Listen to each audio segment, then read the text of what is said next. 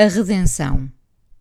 Há um momento na vida em que deixamos de dizer a nossa casa para passarmos a dizer a casa dos nossos pais.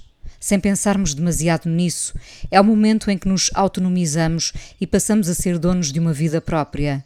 Já éramos, agora temos essa consciência. Assusta ter as rédeas da vida nas nossas mãos trêmulas, quando foram os nossos pais que estiveram tantas vezes ali para nos resgatar da aflição.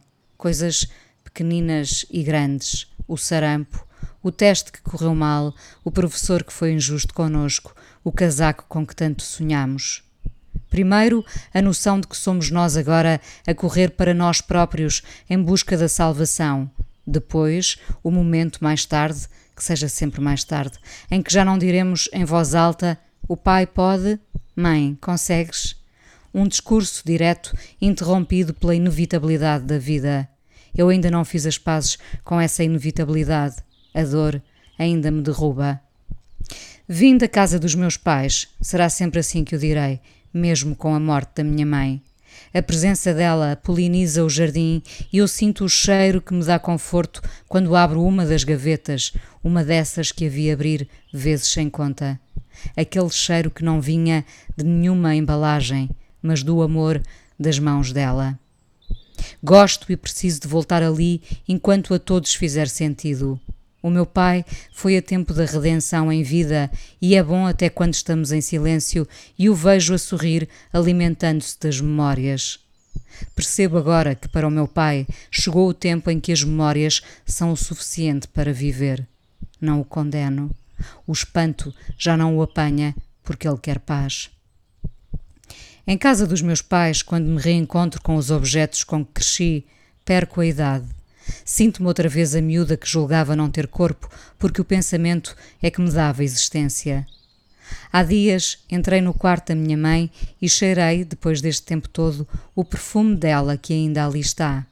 Um frasco que ficou por acabar, mas que está ali porque aquele será sempre o quarto dela, a casa deles. Agora direi, a nossa casa. São emocionalmente muito intensos estes encontros com o passado, quando nós já não somos os mesmos. Quando a vida já nos subtraiu amores e temos de nos aguentar com a mão firme que abre a porta de casa. Aquela mesma porta que abrimos tantas vezes com propriedade, porque era dali que entrávamos e saíamos todos os dias, ainda sem ver o futuro. Dói muito pensar a vida e ainda conseguir manter um sorriso, mas se voltamos à casa do nosso passado, então temos de continuar. Continuar é um verbo tão poderoso que nunca tinha pensado a sério nele como agora. Continuar é melhor do que resistir. É desafiar o medo e entrar num caminho do qual não sabemos ainda o fim. Continuo então na viagem ao passado, sabendo que esse é o meu presente. O meu irmão entregou-me com um sorriso um envelope com fotografias e documentos variados e eu mergulhei nesse embate que me deixa a voz pouco segura e os óculos embaciados. Os meus pais antes de mim, de nós. Mais tarde, chamei o meu pai e ficámos os dois a ver as fotografias no sofá. Continuar. Insistir que a dor não leva a melhor, mesmo quando nos dói até onde não é corpo. Dói em todo o lado, mas ainda assim continuamos. A dada altura, temos de armazenar a dor em vácuo e não cair na tentação de voltar a ela. A dor impede-nos de viver. Preciso de olhar para o meu pai redimido e ver-lhe o sorriso da vida cheia que teve. Uma vida feita de obstáculos tão duros que me parecem de outra realidade.